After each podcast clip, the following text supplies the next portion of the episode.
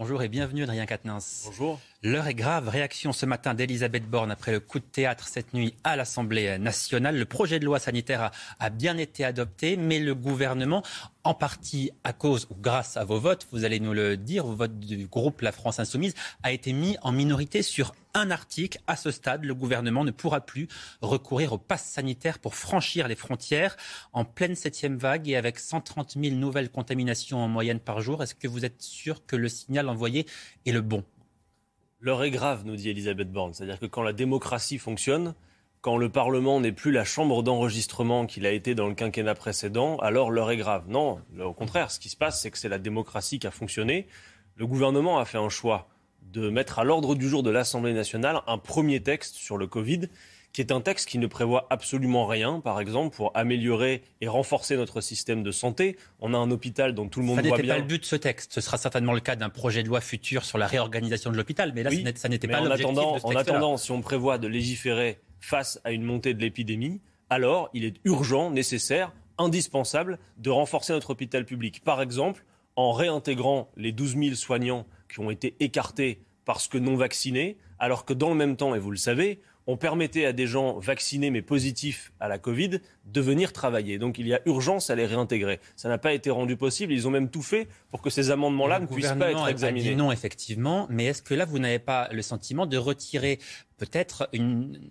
quelque chose de précieux pour le gouvernement pour agir contre le virus Laissez-moi vous dire. Que prévoyait ce texte en réalité? Ce texte prévoyait euh, que le, Parlement délègue ses pouvoirs au gouvernement. C'est ça dont il est question. C'est-à-dire que vous avez un gouvernement qui est battu aux élections législatives, une première ministre qui ne sollicite pas la confiance du Parlement, mais qui vient devant l'Assemblée nationale sur le premier texte dire eh bien, s'il vous plaît, déléguez-nous vos pouvoirs, vous autres les parlementaires, pour qu'en toute hypothèse, nous puissions encore recourir à des dispositions de type passe sanitaire jusque 2023. Euh, Uniquement aux frontières, hein, c'est ce qui a été prévu. et du coup, dans, dans l'examen de ce texte, il y a eu deux choses que la mobilisation de la nouvelle Union populaire écologique et sociale a notamment permises. C'est le fait d'abord de dire qu'on ne recourt pas au pass sanitaire pour les mineurs, d'une part, et ensuite, plus tard dans la soirée, c'est l'article 2 tout entier qui prévoyait le recours un pass sanitaire aux frontières qui a été supprimé. J'entends, enfin je lis Madame Borne dans son tweet qui dit que nous empêcherions tout type de contrôle. Non, pardon. Ce que ça veut simplement dire, c'est que si on n'a pas besoin du pass sanitaire,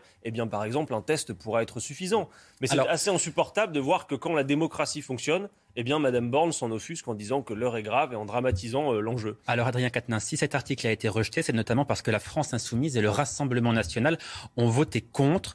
Euh, voter main dans la main avec le Rassemblement national, ça ne vous pose pas de problème particulier Je vous pose la question. Je vous pose la question parce que la majorité présidentielle a déploré hier, je cite, le mariage d'amour entre la France insoumise et le Rassemblement national. La différence fondamentale, c'est que quand la Macronie décide de s'accorder avec le Rassemblement national, par exemple pour voter pour des vice-présidents du Rassemblement national au perchoir. Là, il y a un véritable accord entre eux. Nous, nous ne sommes pas entendus avec le Rassemblement national pour voter ensemble. Il y a eu euh, des, amendements communs. D'ailleurs, j'insiste sur le fait que, par exemple, sur le, le pass sanitaire pour les mineurs, nous, nous avons voté l'amendement de euh, ma collègue Raquel Garrido. Ce n'est pas un amendement du Rassemblement national. D'ailleurs, pardon, mais j'ai vu que Mme Le Pen, sur les réseaux sociaux, euh, félicitait ses victoires. Pardon, mais Madame Le Pen, hier, pendant tout le débat, elle était absente, d'accord? Et y compris ses électeurs doivent le savoir. C'est que ça fait deux fois, là, depuis le début des travaux à l'Assemblée, que Mme Le Pen n'est pas au rendez-vous dans des moments importants. Elle n'était donc pas là s'agissant du pass sanitaire, pas plus qu'elle n'était là euh, au début de la semaine, quand il y avait l'opportunité de voter une motion de censure capable de renverser un gouvernement battu aux législatives. Donc si vous voulez, Madame Le Pen, elle fait des effets de tribune sur les plateaux de télé, mais ses électeurs doivent savoir qu'à l'Assemblée, eh bien, quand il y a des moments importants, elle est sans doute, je ne sais pas où d'ailleurs, peut-être à la piscine, mais en tout cas, elle n'est pas là. Autre projet de loi, celui qui concerne le pouvoir d'achat. Il est débattu en ce moment en commission à, l'Assemblée nationale. 20 milliards d'euros qui viennent s'ajouter aux 25 milliards d'euros euh, précédemment euh, votés pour le pouvoir d'achat des Français. Alors même si à vos yeux, on est euh, loin du compte, vous allez nous le dire, est-ce que vous envisagez quand même de voter éventuellement ce texte sur le pouvoir d'achat ou est-ce que c'est quelque chose qui est d'emblée complètement exclu Je vais vous dire franchement, le problème, c'est pas simplement qu'on serait loin du compte. C'est notre critique du texte proposé par le gouvernement, c'est pas simplement de dire que c'est pas suffisant. Je m'explique rapidement, mais permettez-moi un, un raisonnement global sur la question de l'inflation. D'abord, la hausse des prix. Là, on nous parle d'ici à la rentrée d'une hausse des prix de 7%. Qu'est-ce que ça veut dire concrètement? Ça veut dire une fonte d'autant des revenus et des salaires. C'est ça que ça veut dire. Et donc, la première question à se poser, c'est d'où vient l'inflation? Quelle est l'origine de la hausse des prix? On nous parle beaucoup de la guerre en Ukraine. On sait que la hausse des prix n'a pas attendu la guerre en Ukraine pour démarrer. C'est pour l'essentiel des effets de marché et de spéculation. Quelqu'un comme Michel-Édouard Leclerc, qui n'est pas connu pour être sur le premier des insoumis. Sur l'alimentaire, Adrien Quatennens, c'est en grande partie lié aux effets de la guerre en Ukraine, vous le savez. C'est beaucoup d'abord et avant tout la spéculation, y compris sur l'énergie. Et c'est ça le plus fondamental. Et alors cette aide, cette aide du gouvernement, est-ce que vous la voterez ou pas? Écoutez, le gouvernement, que prévoit-il face à ça? Parce que la deuxième question, une fois qu'on a dit que c'était d'abord l'effet spéculation, le gouvernement ne s'attaque pas ces effets de spéculation. Donc la deuxième question, c'est qui va payer l'inflation? Est-ce que c'est la vie des gens qui va être la variable d'ajustement, comme c'est le cas aujourd'hui, avec des Français qui doivent choisir entre des dépenses extrêmement contraintes Par exemple, arbitrer entre se déplacer ou alors bien manger, offrir des loisirs à ses enfants. On a bien compris, mais les Français, ce qu'ils attendent aujourd'hui, c'est une aide. C'est une aide qui va arriver. Alors peut-être pas suffisante, effectivement. Le chèque carburant, le, chèque, alimentaire. Est-ce que ça, est-ce que vous le voterez? Excusez-moi de vous dire pourquoi ça n'est pas possible. Tout ce que prévoit le gouvernement, ce sont des revalorisations inférieures à l'inflation.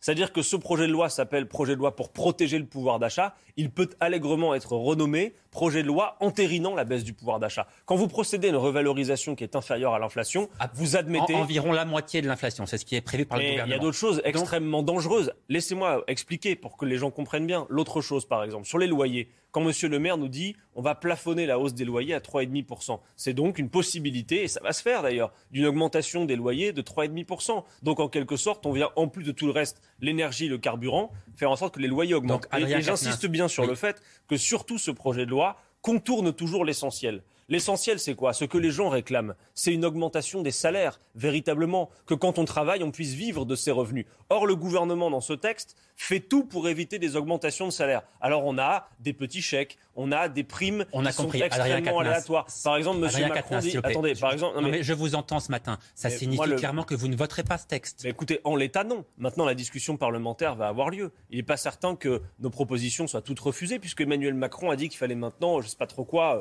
co-construire. Il va plutôt aller co-construire sur ce texte avec les Républicains. Eh nous, nous avons à proposer une véritable augmentation des salaires, pas des primes. Je prends un exemple, mais c'est important. Quand M. Macron, à longueur d'antenne, vous dit je triple la fameuse prime Macron. Pardon, mais c'est faux. Il ne triple pas la prime, il triple le plafond de la prime. Ce, sera la moyenne en 2021, ça a été évidemment dans l'hémicycle.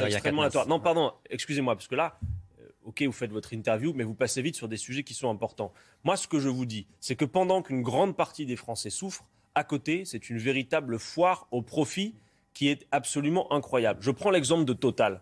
Pendant que les Français payent 2 euros à la pompe et des pleins à plus de 100 euros, Total vient de réaliser un bénéfice record de toute l'histoire industrielle et son PDG, M. Pouyanné, vient de s'augmenter de 52%. Je vais vous dire une chose. Moi, en effet, je ferai une petite page de pub, une fois n'est pas coutume, mais alors ça coûte 6 euros, c'est un peu cher, mais j'invite toutes celles et ceux qui le peuvent à se procurer ce numéro spécial de challenge sur les fortunes françaises où l'on apprend que leur patrimoine a augmenté et le pour atteindre 1000 milliards. Et, le gouvernement va peut-être entendre l'ensemble des oppositions qui réclament effectivement une taxation de ces surprofits. En tout cas, c'est dans, dans, le débat. Rien n'est prévu, absolument. À, ce stade, rien n'est prévu, cas, mais le gouvernement, ce document vous montre à quel point, par exemple, la fortune des milliardaires a été multiplié par 3 en un quinquennat. C'est 1000 milliards d'euros désormais. Et pendant ce temps, on va dire aux Français, on va vous faire des petites primes. Non, les gens ne veulent pas des miettes, ils veulent des augmentations de salaire. Ce document est un véritable vaccin contre le discours macroniste selon lequel, vous savez, Bruno Le Maire dit souvent ça. Il dit, euh, avant de partager les richesses, il faut les produire. C'est bien la preuve qu'elles sont très produites, mais très mal partagées. Dans ce contexte de forte inflation, Jean-Luc Mélenchon propose une grande marche contre la vie chère à la rentrée. Avoir après avoir perdu l'élection présidentielle et les élections législatives, c'est une manière pour lui de continuer la bataille dans la rue?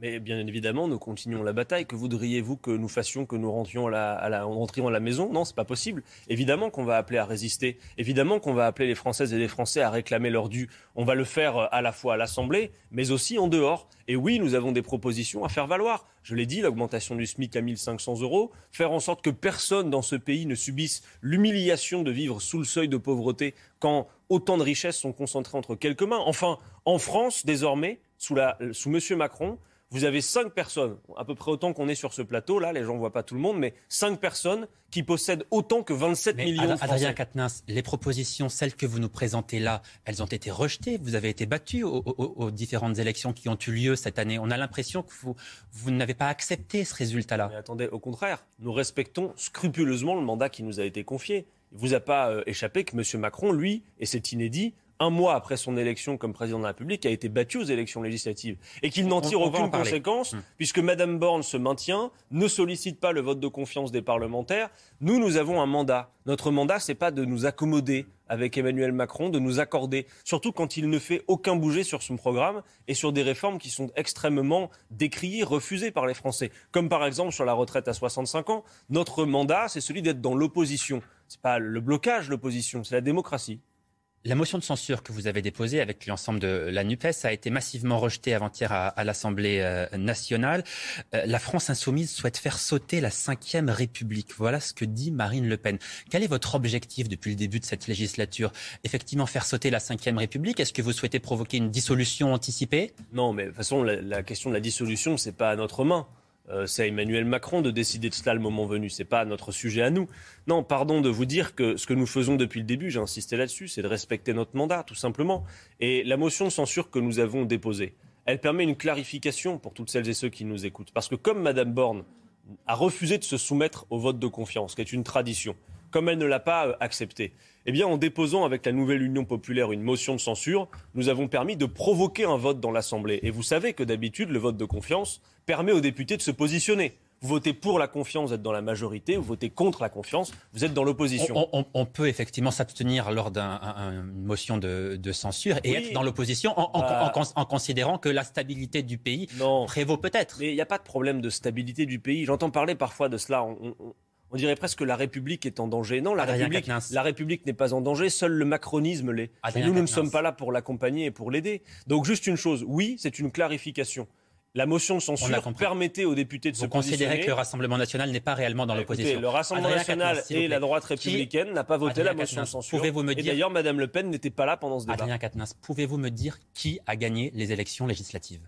Eh bien, personne ne les a gagnées en réalité. Monsieur Macron. Lors d'une élection, il y a toujours un, gagnant. En ah. l'occurrence, dans une démocratie, c'est généralement celui qui recueille le plus de suffrages. Monsieur Macron a le plus grand nombre de députés dans cet hémicycle. Nous n'avons pas gagné les élections législatives, s'il y a besoin que je vous le précise, mais néanmoins nous sommes la première force d'opposition et lui n'a plus cette majorité absolue. Et donc il est temps d'entendre, et c'est ce qui s'est produit hier dans les débats, que le temps et l'ère d'un Parlement, chambre d'enregistrement des souhaits du président de la République est terminé. Et moi, je ne considère pas que ce soit problématique, comme d'ailleurs une majorité de Français. J'ai vu ce sondage, comme vous, j'en suis sûr, qui dit que 71% des Français sont contents de la nouvelle configuration Quand de Mathilde Panot... qui procède d'une reparlementarisation de la vie politique, en quelque sorte. Quand Mathilde Panot, qui préside le groupe La France Insoumise à l'Assemblée nationale, dit qu'Elisabeth Borne est une anomalie démocratique, est-ce que ça veut dire que vous considérez que la Première ministre n'est pas légitime? Écoutez, d'un point de vue institutionnel, elle a la légitimité de gouverner. En tout cas, les institutions lui rendent cela possible. Dans une démocratie, un état de droit, c'est ce qui Oui, mais sauf qu'en réalité, le problème, c'est que, je ne sais pas, vous, vous avez l'air de banaliser cette histoire, mais réfléchissez un instant.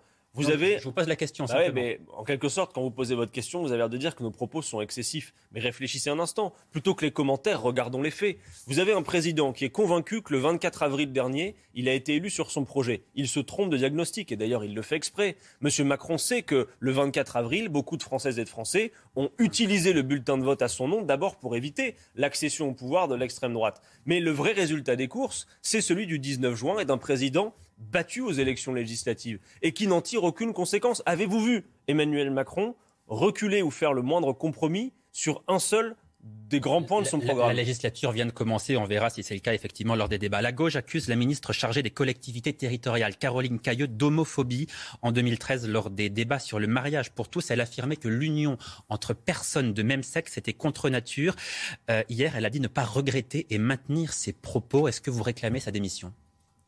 Tout cas une clarification, y compris de la part du président de la République, sur son casting. Quoi, parce que, vous avez signé une pétition appelant à sa démission comme 50 députés de gauche. Écoutez, très franchement, hier encore, alors j'ai vu qu'après elle s'est excusée sur les réseaux sociaux, mais quand un journaliste, un de vos confrères, lui demande euh, si elle regrette ses propos sur le caractère contre nature du mariage homosexuel, elle dit qu'elle ne regrette pas ses propos. Mais on pourrait ajouter par exemple M. Béchu, qui est aussi au gouvernement, et dont on sait qu'il avait dit que, je crois, le mariage homosexuel serait une menace pour notre société. Bon, étrange casting que celui d'Emmanuel Macron. Est-ce que pour vous, Caroline Caillot est homophobe? Mais je, à partir du moment où on dit que tout cela est contre nature, clairement oui, ça pose une question et je pense que ça Donc elle doit démissionner selon vous bah, Je pense qu'en tout cas c'est une erreur de casting de la part d'Emmanuel Macron, c'est sûr. Dernière question, Emmanuel Macron, qui assume le fait d'avoir soutenu Uber lorsqu'il était ministre de l'économie. C'était mon rôle, dit-il. Cela a permis de créer des emplois.